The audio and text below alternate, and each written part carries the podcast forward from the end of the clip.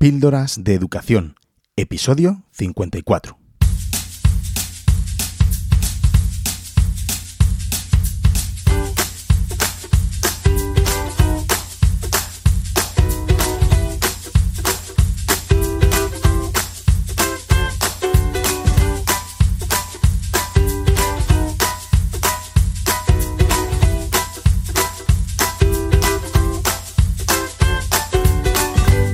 Estás escuchando Píldoras de Educación, un podcast sobre innovación y cambio educativo. Yo soy David Santos y juntos podemos mejorar la educación un poco cada día. ¿Me acompañas?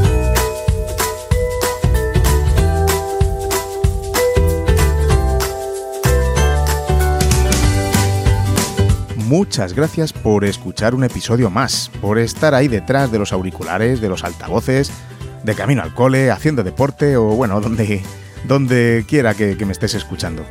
Es un auténtico honor saber que estás ahí episodio tras episodio esperando que tu aplicación de podcast te avise de que se ha publicado uno nuevo. Si es la primera vez que me escuchas, ponte cómodo o cómoda y espero que te guste pues lo que te ofrezco.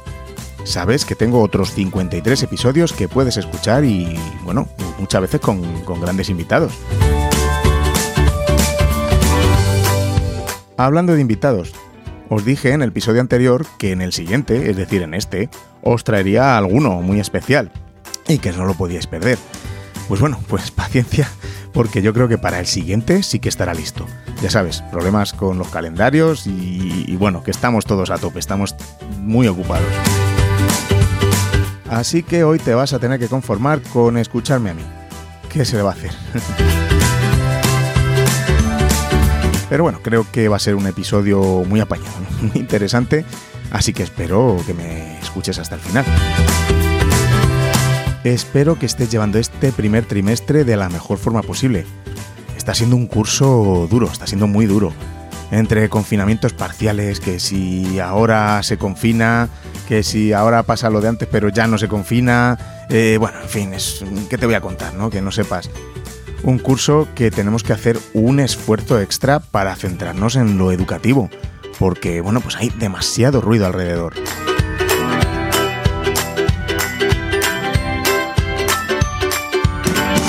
Desde aquí te doy mucho ánimo y mucha fuerza que, bueno, que ya hemos pasado el meridiano del primer trimestre. Y vamos, vamos allá.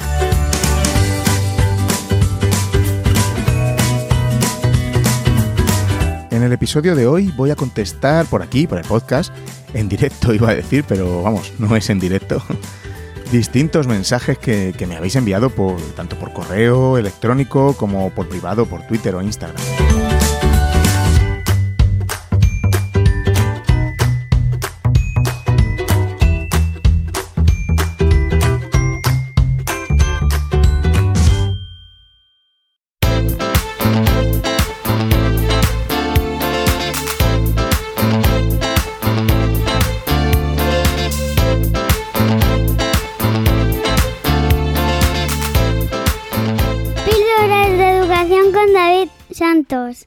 Esta vez no estoy recibiendo audios, estáis un poco perezosos ¿eh? en ese sentido.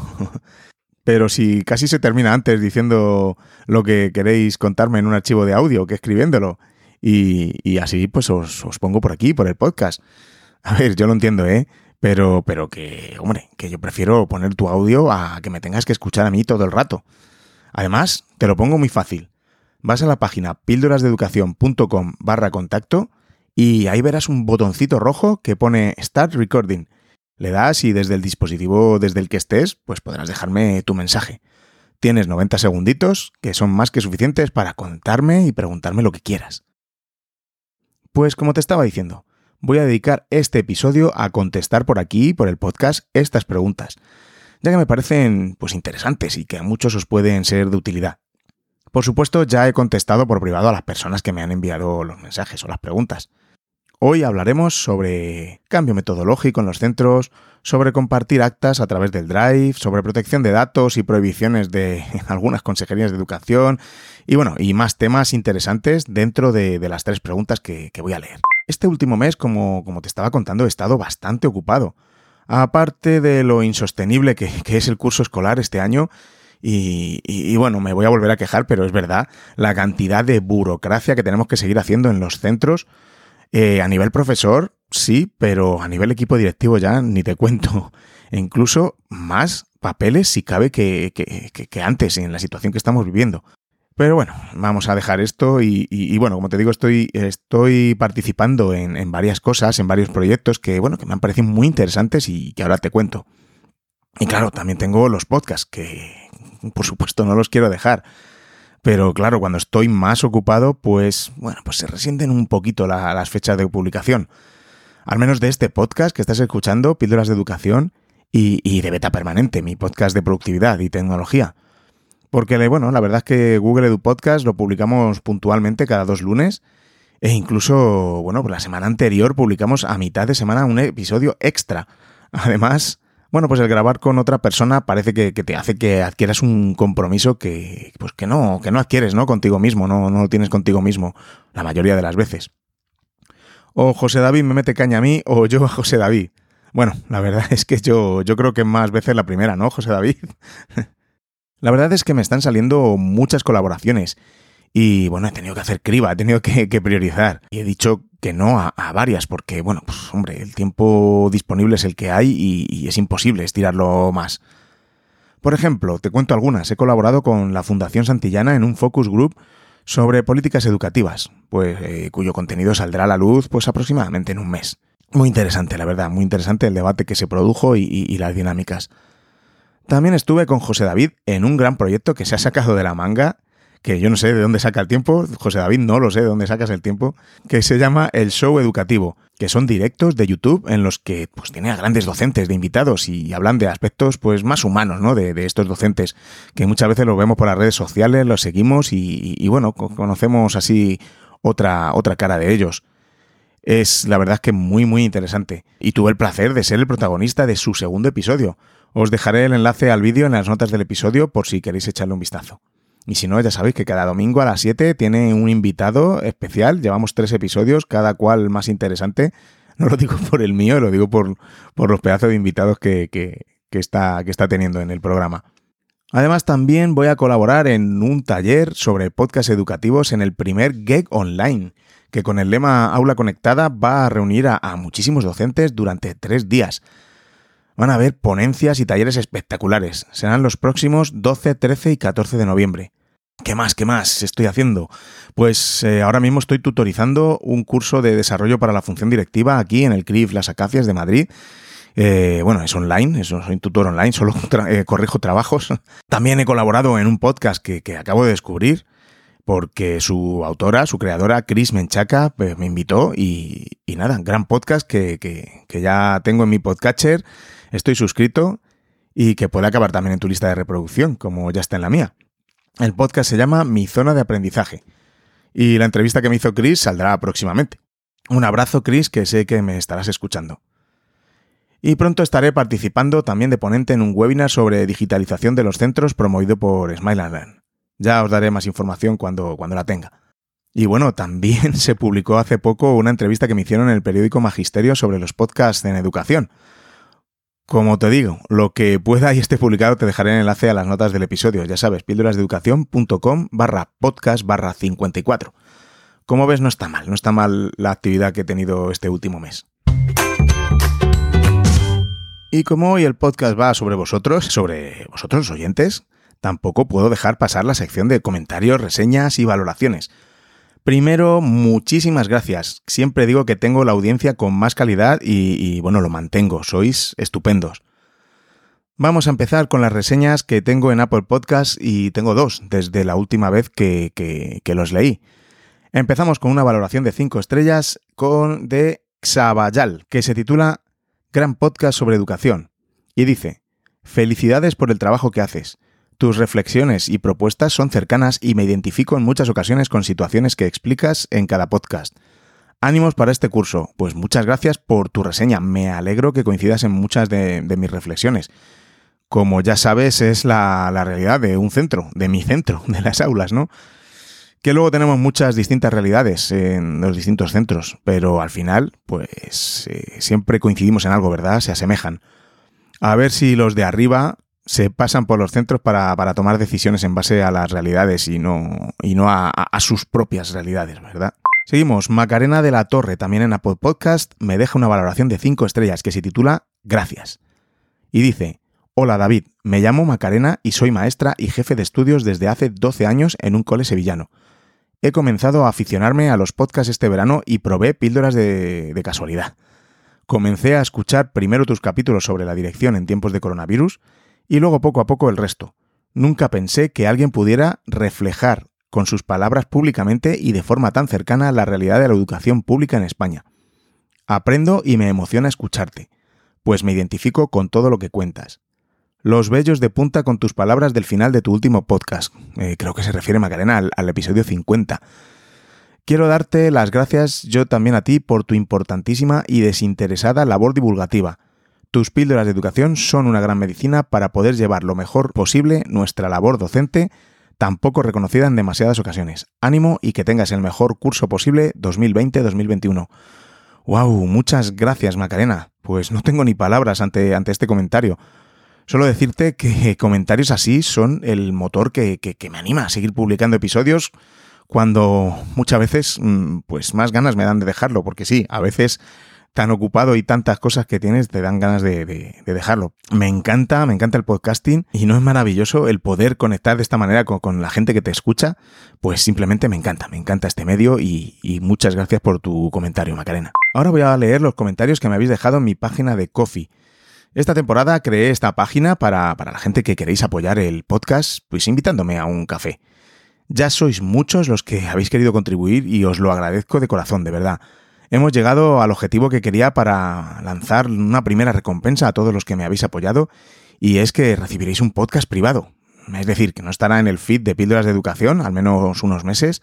Así que nada, un podcast exclusivo para vosotros me tenéis que dar un tiempo primero para tener ese tiempo, ¿no? Para crear algo, algo que, que, que, esté bien, ¿no? Y que sea de calidad, no sacarlo rápido por sacarlo. Y segundo, para ver la logística y estudiar bien el medio por el que enviaros y escuchéis este podcast, porque, como he dicho, solo será para vosotros. Si todavía no lo has hecho y me quieres invitar a un café, ve a la página coffee.com barra David Santos, eh, es K-O barra F-I, coffee.com barra David Santos, y allí podrás eh, apoyar y, de esta manera también pues ayudarme a, mantener el podcast. Ahora quiero leer los últimos comentarios que me habéis dejado por allí junto con el cafetito, que me ha sabido riquísimo. Además me lo he tomado, algunos de ellos me los he tomado preparando el guion del episodio. Así que muchísimas gracias. David Cordones me dice muchas gracias por tu trabajo y dedicación. Es alentador oír a alguien que te demuestra que no estoy tan solo en lo que pienso sobre educación y tecnología. Marta Sánchez. Me encanta escucharte. Ojalá la Administración escuchara un poquito más a docentes como tú. Mucho ánimo con el curso tan duro que nos espera. Carmen arroba tecno-sanos. David, muchísimas gracias por todo lo que aprendemos de ti y la pasión con la que nos lo transmites. Soy una mamá que si volviera al pasado estudiaría magisterio. Carles Ramis. Enhorabuena y mil gracias por tus aportaciones. Un gran descubrimiento. Eduardo Ruiz. Gracias David por todo lo que haces, eres inspiración. Susana, mi invitación para ti, una forma más de darte las gracias por ser la voz de muchos maestros y maestras que compartimos tus ideas y que creemos que un cambio es posible. Mayo, imposible no invitarte a un café, una cerveza y lo que surja. Crack donde los haya, sigue inspirándonos. Antonio Garrido, gracias por todo el tiempo que dedicas a tus podcasts. A muchos nos haces ver que un cambio es posible y nos animas a seguir transformando la educación. Un abrazo. Bueno, estos son los últimos cafés que he recibido, pero vamos, os doy las gracias infinitas a todos por invitarme a esos ricos cafés, por apoyar el podcast y por dejarme esos comentarios que, que, de verdad me llegan directos al corazón. Ya sabes, si tú también quieres colaborar y recibir tu podcast privado, recuerda, entra en coffee.com barra David Santos. K-O-F-I, coffee.com barra David Santos.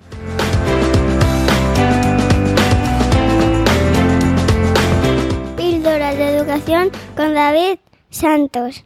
Pues vamos ya sin más dilación a la sección principal del episodio de hoy, que, bueno, que sigue siendo sobre vosotros, sobre los oyentes que me habéis dejado comentarios. Esta vez voy a leer distintas preguntas que, me habéis enviado por distintos medios y bueno, que me han parecido interesantes para hacer este episodio número 54. Lo primero de todo es daros las gracias por contactar conmigo y segundo, pedir disculpas si alguno no le he contestado. Son muchos, la verdad, los mensajes que, que y correos que recibo y aunque intento contestaros a todos, en ocasiones se me escapa algún mensaje que no he contestado. Así que, bueno, no os cortéis e insistidme, que, que, que, se me va mucho la cabeza. Empezamos con dos preguntas relacionadas con el entorno G Suite para educación, que bueno, que si bien tengo un podcast para ello, me parece interesante sacarlos aquí a relucir por bueno, el trasfondo metodológico, de colaboración entre el claustro y, alguna otra cosa más que tienen. Vamos a ellos. Jesús, por Instagram, me dice, Hola David, soy Jesús, profe de música. Lo primero, darte la enhorabuena por todos tus proyectos. Me parece increíble cómo puede darte tiempo a todo lo que haces. Quería hacerte una consulta a modo de mensaje de SOS. Estamos iniciándonos en el cole con G Suite. La verdad es que me está costando mucho que la gente se ponga a trabajar en ello. Siempre hay que tirar del carro de todo el mundo y a veces eh, cuesta demasiado. De momento he creado una carpeta en Drive en unidades compartidas para meter ahí actas de todo tipo y bueno, y otra documentación, siempre dividido en subcarpetas. Me resultaría de gran ayuda que me comentases cómo lo hacéis vosotros, ya que a la gente de mi cole le veo bastante reticentes a, a, que todo lo que se haga sea compartido, hasta el punto que las actas de ETCP, en Madrid lo llamáis CCP, solo tengan acceso a ellas los miembros del, del ETCP y no todo el claustro. Yo les intento convencer de que lo mejor es que todos tengamos acceso a todo, para que la información fluya más rápido, pero no hay manera. Perdona por la chapa que te he metido y muchísimas gracias, por todo. Me has servido de gran inspiración, sobre todo durante el confinamiento y me siento un poco más acompañado escuchándote. Un abrazo. Pues primero Jesús, muchísimas gracias por tus palabras. Nosotros lo que hacemos es lo mismo. Tengo una, tenemos una unidad compartida en el Drive en la que están todos los documentos del centro, programaciones y, bueno, todos los recursos que se nos ocurren divididos en distintas carpetas. También hay una carpeta para diferentes actas de los distintos órganos de gobierno y distintas reuniones que hacemos, a las que, por supuesto, tienen acceso todo el claustro. Yo creo que no tiene sentido que las actas de la CCP o ETCP en tu región, vamos, las actas de, la reunión de, coordinación pedagógica, solo tengan acceso los miembros de la misma. Pero si luego se supone que, que los coordinadores tienen que transmitir esta información a, a, los distintos equipos docentes, no sé por qué en general tenemos tanto miedo en compartir. En este caso estamos hablando de unas actas, pero bueno, nos cuesta en general. En nuestra profesión no sé por qué nos cuesta tanto compartir todavía hay docentes que, que, se encierran en su aula y es como, bueno, el gran misterio. Lo que pasa allí dentro no lo sabe nadie. Me consta que hay algunos que están llevando un poco mal eso de tener las puertas abiertas por el tema COVID, ¿eh? Pero, pero, pero, ¿qué tenemos que esconder? Bueno, Jesús, sé que no es el caso, pero vamos, al menos no es lo que, no es lo que expones en tu, en tu consulta. Pero es que me pongo a divagar y me enerva que todavía estemos, en algunos casos, en este estado paleolítico de la educación, de verdad.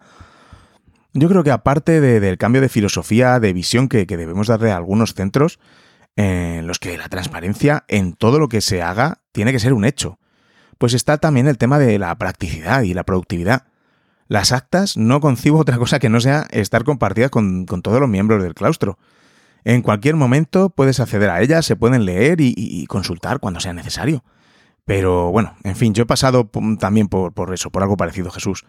Aparte de, no querer que se sepa lo que está pasando, no sé yo por qué razón, está el tema de que de qué pasa si se comparte el acta fuera del ámbito de, del cole. Pues a ver, pues eh, esto supuestamente no debe pasar, ¿no? Pero de todas formas, si pasa, eh, ¿qué tenemos que esconder? Estamos haciendo las cosas tan mal que tenemos que ocultarlas. En fin, como digo, evidentemente las actas de las reuniones que, se celebran en un centro, pues no hay que sacarlas del, contexto en el que están. Pero tampoco es una tragedia, ¿no? Que, que, alguien las haya visto. O vamos, así, esa es mi visión. No sé qué, qué pensáis los que me estáis escuchando. En nuestro centro, las reuniones de claustro o de consejo escolar, por ejemplo, antes comenzaban con la lectura y aprobación del acta de la sesión anterior. Y bueno, desde que compartimos las actas, pues solo tenemos que aprobarla, porque todo el mundo ya se las ha leído antes de acudir a la reunión. Bueno, supuestamente, ¿no? Casi todos, ya sabemos cómo, cómo va esto. Y claro, esto nos da unos minutos muy valiosos para abordar los temas que, que, tenemos que tocar. Porque ya sabes, siempre vamos con el tiempo muy justo en los centros para, para hacer todo lo, lo que queremos. Y, yo pienso que las reuniones tienen que ser lo más productivas posible, ir al grano. Y bueno, en cuanto a la implementación de G Suite, veo que, bueno, has empezado despacito, pues primero con, los profesores, por supuesto, eh, está muy bien. Y bueno, cualquier cambio cuesta, cuesta mucho implementarlo y, más en educación. Y eso que lo que me estás contando es el uso de las herramientas de Google para el trabajo de los profesores. Como digo, en educación siempre estamos con la misma cantinela. ¿Para qué voy a cambiar con lo bien que hago yo las cosas? Y siempre se ha hecho así. De verdad, te digo que odio esa frase cuando se dice en educación. Siempre se ha hecho así y nos va muy bien. No puedo, no puedo con ella. Pues sí, pues si siempre se ha hecho así, quizá es hora de cambiar, para no quedarnos en métodos, en enfoques, eh, en miradas de, otros siglos. Todo avanza, la sociedad, la tecnología, pero no, en educación nos empecinamos en reproducir enfoques de nuestros antepasados. Por ejemplo, en este tema de las actas, yo sé que en otros centros, incluso también ha pasado en el mío, ¿eh? Que, bueno, que, sí o sí tenemos que tener las actas en carpetas acumulando papeles. Eh, no entiendo, si tenemos maravillosas herramientas, ya no digo G Suite, que sabéis que me gusta mucho, pero, pero hay muchas herramientas digitales con las que poder trabajar y no tener que acumular papel. En fin, bueno, Perdona, Jesús, que me he ido a otro tema distinto del que tú me comentas, con, el cambio metodológico también, aunque bueno, yo creo que también un poco, un poco relacionado. Pero bueno, más adelante tengo una pregunta que también va sobre el tema de cambio y de gente reticente y, bueno, luego lo abordamos un poquito más. Pero vamos, en resumen, no le veo más que beneficios en compartir actas a través de carpetas compartidas. Compartir, compartir y compartir. En educación yo creo que es esencial ya sea un acta o esa gran gamificación que, se ha montado o, una programación, lo que sea. O sea, es que tenemos que, compartir, primero, siempre lo digo, ¿eh? primero con, nuestros compañeros, con nuestro propio centro. Y luego, oye, tenemos las posibilidades de, estas redes sociales tan maravillosas que hace que, todos nos retroalimentemos en este fenomenal claustro virtual. Todos nos beneficiamos de todos y juntos avanzamos. Vamos, esa es mi visión. Muchas gracias Jesús por tu, por tu mensaje. Vamos ahora con la pregunta de, de Raquel, que me envió a través del correo electrónico. Hola David, lo primero, darte la enhorabuena por tus podcasts. Estoy muy enganchada a los tres, sobre todo a píldoras de educación. Los descubrí durante el confinamiento y siempre estoy atenta esperando la publicación de un nuevo episodio. Soy profe de inglés y trabajo en un cole en la Comunidad de Madrid. Antes del confinamiento no usábamos ninguna plataforma tecnológica para las clases en especial. Entre nosotros compartíamos a través de nuestros correos electrónicos y poco más. El confinamiento nos hizo adoptar medidas, como a todos nos ha pasado, y comenzamos usando las aulas virtuales y el entorno de Educa Madrid. Pero era imposible trabajar con ellas, así que nos decantamos por G Suite y la verdad es que fue todo fenomenal. Nos pareció una plataforma muy intuitiva y fácil de usar. Le hemos cogido el truco enseguida, y eso que no somos muy competentes tecnológicamente en mi centro. El caso es que íbamos a comenzar este curso con estas herramientas digitales, pero el equipo directivo se ha echado atrás por las prohibiciones de la Comunidad de Madrid. Sé que vosotros en tu cole las usáis. ¿Qué medidas habéis tomado con respecto a esa prohibición? ¿Habéis cambiado Educa Madrid? Te contesto de manera rápida, Raquel. No, no vamos a cambiar ni tenemos la intención. Perdóname, perdóname la risa, que no es por ti ni por tu pregunta, por supuesto, claro que no. Pero es que en realidad ya no sé si, si reír o llorar con este tema. Lo primero es que no ha habido una prohibición expresa a usar G Suite para educación. Lo que sí hay son trabas. ¿eh? Y una circular que, te pone trabas para usar eh, otras herramientas, que si hay que montar un proyecto, que si hay que pedir permiso, bueno. Pero yo no he visto ninguna prohibición por ningún lado. A mí no me ha llegado un documento que diga expresamente que nos prohíben el uso de G Suite o de las herramientas de Google. Si llegara, pues ya veríamos cómo lo gestionábamos. Efectivamente, en mi colegio llevamos seis años usando las herramientas que nos ofrecen eh, Google para educación. Primero se implementó para el trabajo de los profes y, el trabajo administrativo del centro, y después le vimos el potencial educativo y lo implementamos también para los alumnos. Además, nos formamos al respecto. En este aspecto, siempre, siempre concebida la tecnología como una herramienta más para conseguir nuestros objetivos. Primero, como siempre digo, está el enfoque que queremos darle a la educación.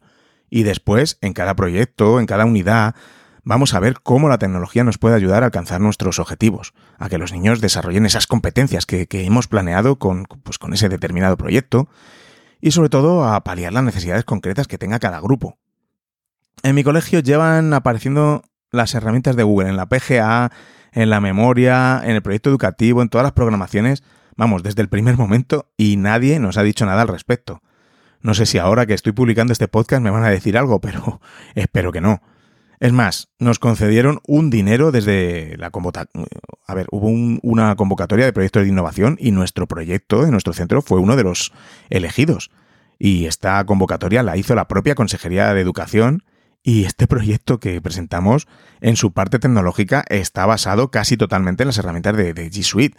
Así que, bueno, pues figúrate la incongruencia. Por un lado, la consejería nos da dinero por nuestro super proyecto, entre comillas, y por otro te lo van a prohibir. En fin, no tiene, no tiene sentido. No me voy a meter en el tema de la protección de datos porque ya me aburre. Hay estudios, hay análisis y, y, demás que prueban que Google para educación es seguro. Pero claro, debe ser que la Delegación de Protección de Datos de esta comunidad y de alguna otra sabe más que, por ejemplo, pues, no sé, el Centro Criptológico Nacional o el Esquema Nacional de Seguridad y sus informes y, certificados que, que dicen lo contrario. En el podcast que hago con José David, Google Edu Podcast, ya tratamos este tema en varios episodios. Yo revisaría sobre todo el episodio número 6, en el que hablamos con Carlos Represa, que es un crack en esto de la seguridad y protección de datos. Eh, bueno, y en más cosas, ¿eh, Carlos? Además, esto, en esto de la protección de datos, o se cumple la normativa o no se cumple, ¿no? O Google está cumpliendo la normativa en educación o no se cumple. No puede ser que en Canarias, en Murcia y en otras comunidades eh, G Suite para educación cumplan la normativa, perfecto, y se dé el ok y sus centros puedan usarlas, y en otras, como Madrid o Valencia, por ejemplo, que son las que se me ocurren ahora mismo, no la cumplen. Señores, o se cumple o no se cumple. No en una comunidad sí y en otra no. A ver, no quiero ser malo, pero es que pues te hacen pensar que, que hayas intereses económicos en estas comunidades en concreto. Vamos a ver, no quiero decir que, los haya, que si alguien de la administración me está escuchando, pero sí que te hace pensar mal, desde luego. En el caso de la Comunidad de Madrid se han gastado casi 15 millones de euros en un acuerdo con la editorial Planeta y con la empresa del corte inglés para acceder a, los contenidos de los materiales desde quinto de primaria hasta segundo de bachillerato. Además tienen otro acuerdo de aproximadamente 2 millones y medio para poner en marcha la biblioteca escolar virtual. Y bueno, pues esto está muy bien, pero solo se puede acceder a ellos con el correo de Educamadrid tanto a Aula Planeta como a la biblioteca virtual. Además, pues no sé, el contenido que haya en Aula Planeta, que no lo he visto porque no, no entro, no voy a entrar ni, ni, ni, bueno, nosotros que trabajamos por proyectos nadie nos va a decir, o sea, si no queremos libros, ¿para qué vamos a tener contenidos digitales? Mm, es el mismo perro con distinto collar. Pero bueno, eh, a nosotros nadie nos ha preguntado cómo trabajamos, ni qué contenidos damos, cómo, cuál es nuestra metodología y qué necesitamos.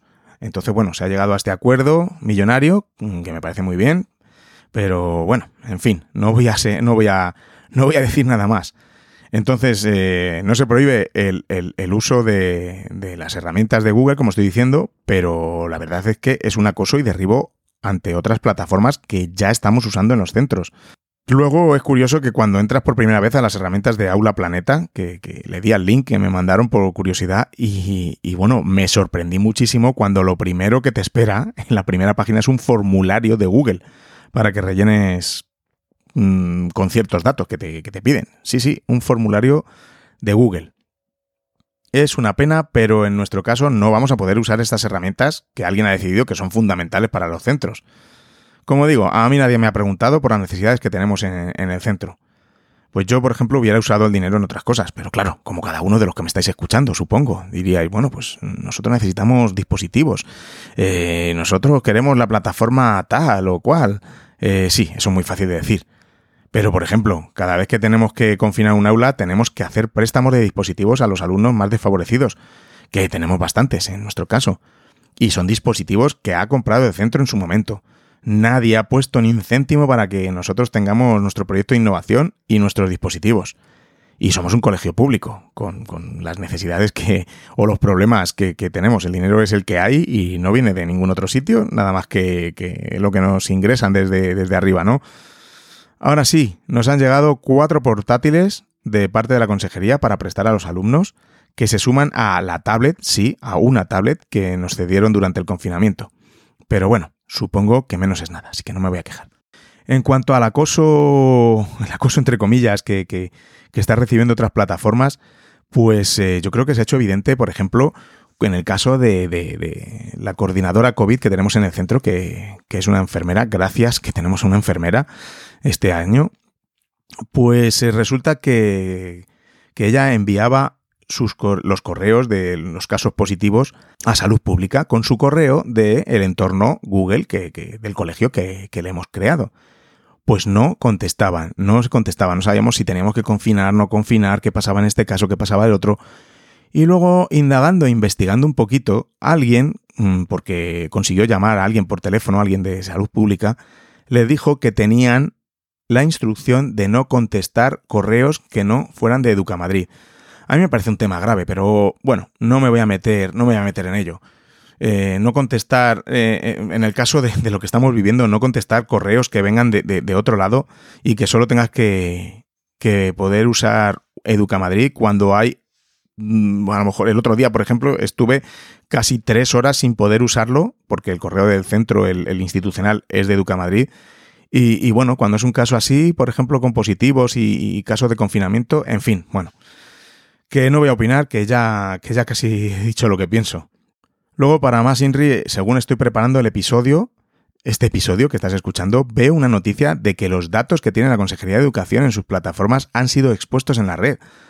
Los datos y la información privada de aproximadamente, pone la noticia, 3,6 millones de alumnos y familias han sido expuestos por una brecha de datos que han sufrido.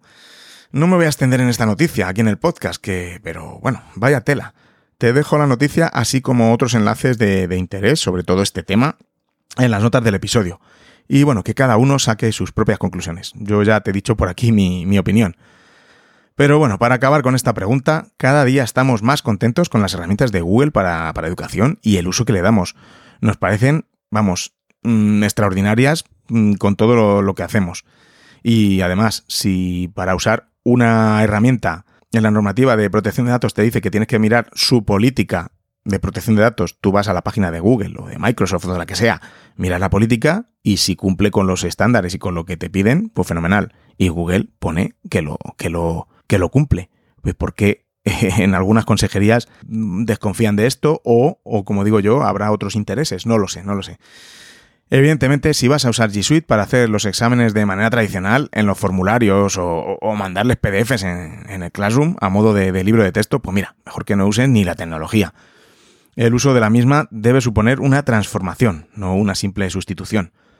La parte más relevante del uso de la tecnología, ya sea Google o, ya sea la plataforma que quieras usar, es el momento en el que se usa para que los alumnos creen sus contenidos. Es, bueno, pues la misma mirada que buscamos en, el aula, hacerles partícipes, protagonistas y, y, creadores, y además mediante la colaboración. Y esto G Suite nos lo pone muy fácil. Muchas gracias Raquel por, por tu pregunta. Y vamos con otro correo electrónico, esta vez de Almudena. Dice, buenas tardes David, mi nombre es Almudena y trabajo en un colegio público en un pueblo de León. Quería darte la enhorabuena por el trabajo que haces. Sirve de inspiración a muchos docentes que vamos como pollos sin cabeza, jaja. En mi colegio estamos en un proceso de debate para empezar a trabajar por proyectos. Algunos ya lo hacemos, pero otros no están por la labor. Ni siquiera prestan atención cuando estamos enseñando en alguna reunión el trabajo que, que estamos haciendo los que ya nos hemos iniciado. La verdad es que con estos profes es descorazonador. En ese sentido, tengo dos preguntas. La primera, ¿qué haces para ir todos a una en un centro en el que la mitad de los profesores son de la vieja escuela y no van a cambiar, hagas lo que hagas? Uf, buena pregunta. Y la segunda, los que estamos haciendo proyectos queremos hacerlos según los intereses de los alumnos, pero tenemos el problema de las programaciones. Tenemos que entregar unas programaciones antes de una fecha concreta y no sabemos qué van a elegir los niños en el segundo o en el tercer trimestre cómo hacéis en vuestro centro. Muchas gracias por todo lo que compartes, David. Un abrazo. Eh, muchas gracias a ti, Almudena. Son preguntas muy interesantes, la verdad, que, que, que, ya te contesté por correo, por supuesto. Pero me parece que, que puede ser de, de interés para, para, los oyentes de Píldora de Educación. En cuanto a la primera pregunta que me haces sobre cómo hacer que, cambien estos profes que están muy acomodados en, en su zona de confort, puf, es, es muy complicado. En mi cole hemos tenido pues un reajuste que ha tardado años y bueno, y no te creas que todos están de acuerdo con el proyecto educativo en la actualidad, ¿eh? Porque, bueno, Ya como he contado en algún otro episodio, aunque no digan nada, se nota quién no está por muy por la labor. Y bueno, eso es cristalino. Como ya sabes, en los centros públicos existe el concurso de traslados. Ha habido profesores a lo largo de estos años que no estaban de acuerdo con, este cambio que hemos realizado y al final pues se han terminado yendo, eh, pidiendo el traslado. En mi centro alguno ha tardado algunos años porque yo creo que no se creían del todo que, el proyecto fuera a calar, ¿no? que, iba a que fuera a tener éxito. Pero en cuanto han visto que esto va para adelante, que, esto va como un tiro, pues saben que la cosa no va a volver hacia atrás y bueno, se terminaron yendo. Siempre recuerdo lo que nos dijo Isabel Vizcaíno en una de las formaciones que, nos dio en nuestro centro hace años. Isabel Vizcaíno eh, es maestra en un colegio público de aquí, de Madrid, que, tuve la suerte de tener como formadora en nuestro centro y que entrevisté en el, episodio 10 de este podcast, que si no lo has escuchado te lo recomiendo nos dijo que en su colegio se decidió dar un cambio y dijeron, eh, bueno, la directora dijo que en tres años se iba a trabajar de, esa forma.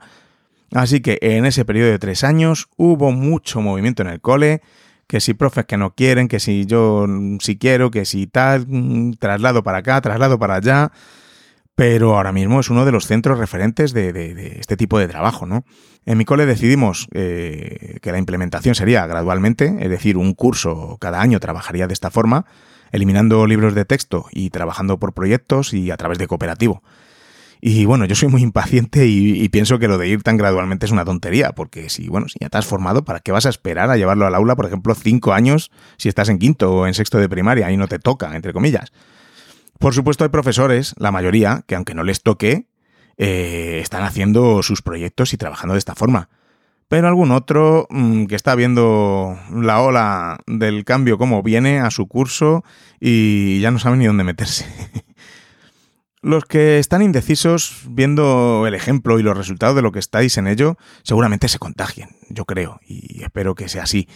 El problema son los que tienen claro que, que no quieren cambiar. Una vez en una formación sobre, sobre cambio que, estaba recibiendo, recuerdo muy bien que nos dijeron que, el error que cometíamos en, los procesos de cambio era centrarnos en esos que no quieren cambiar. Que lo que tenemos que hacer es poner nuestro empeño y esfuerzo en los que sí que van a tirar del carro y también en los indecisos.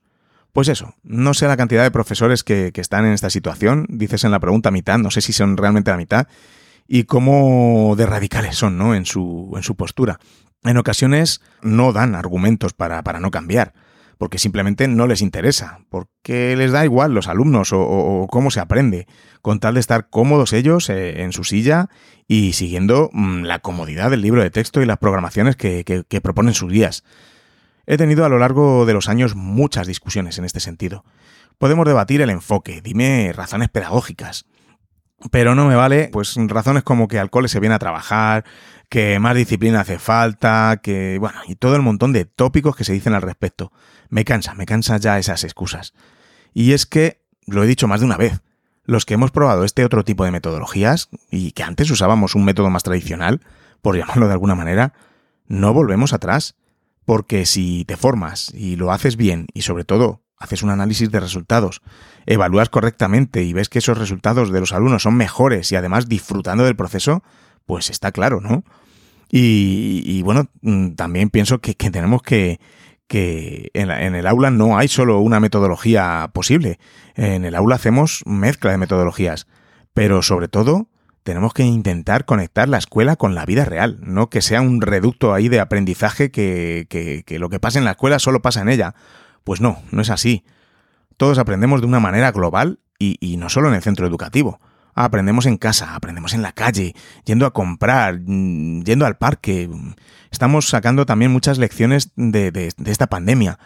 Pues vamos a aprovechar en la escuela todos estos contextos de aprendizaje, relacionarlos y, hacer del aprendizaje algo interrelacionado, ¿no? Y, más real. En fin, me estaría hablando de este tema horas y horas, que es que me toca la fibra. En definitiva, no os desaniméis por, esos que, no quieren cambiar, sobre todo si no esgrimen razones pedagógicas. Quizá en algún momento se den cuenta o, si ven que eso va hacia adelante, elijan otro centro y, bueno, en el que estar más a gusto y que la metodología sea más acorde a sus pensamientos. Y en cuanto a tu segunda pregunta, prometo no enrollarme tanto como la primera. Decías que, como hay una fecha que como hay una fecha concreta de realizar y entregar las programaciones, que cómo hacíamos para meter los proyectos que eligen los niños en el segundo o tercer trimestre. Pues muy fácil, en mi centro lo que hacemos es, una vez estamos con los alumnos en los primeros días de septiembre, dentro de, las primeras dinámicas de, cohesión y acogida de los primeros días, lo que hacen es elegir en lo que van a, trabajar durante el curso.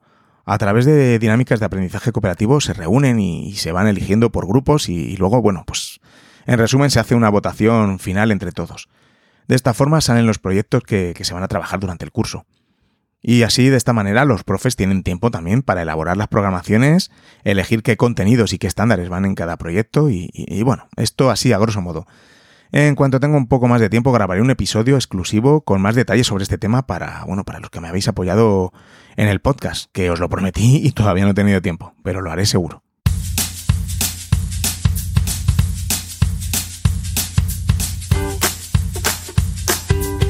Bueno, pues hasta aquí el episodio de hoy.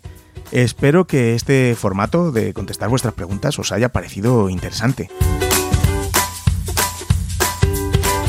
Muchísimas gracias por dejarme vuestros comentarios, preguntas y valoraciones del podcast. Sois los mejores, de verdad. Ya sabes los medios para contactar conmigo. Puedes encontrarme en Twitter e Instagram como arroba davidsantos-a. Y en píldorasdeeducación.com encontrarás más formas de contactar conmigo. Y no hay nada que me guste más que un mensaje de audio, ya sabes.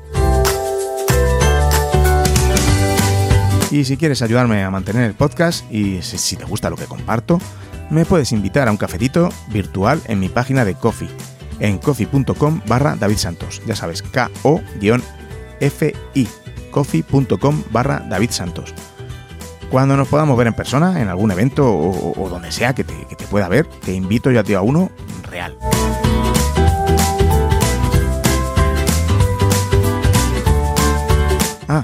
Y no olvides escuchar mis otros dos podcasts, Beta Permanente, en el que te cuento cómo intento ser más productivo con la tecnología y, bueno, cualquier cosa que me haga ganar unos minutillos eh, al día a día, y Google Edu Podcast, junto con el gran José David Pérez, donde abordamos el cambio en las aulas con las herramientas de Google y la tecnología en general. Muchísimo ánimo que te necesito a tope para tus alumnos que si tú estás a veces bajo de ánimo con todo lo que está aconteciendo, imagínate ellos. Mucha fuerza para entrar en el aula cada día a darlo todo y a poner a tus alumnos en el centro y, bueno, pues darle auténticas experiencias de aprendizaje. Nos escuchamos pronto en el siguiente episodio. Esta vez espero que sí, con invitados especiales. Ya sabes, para estar atento, suscríbete en tu aplicación de podcast que te avisará cuando esté listo y lo publique. Recordad, con vuestras píldoras podemos hacer que la educación goce de la mejor salud.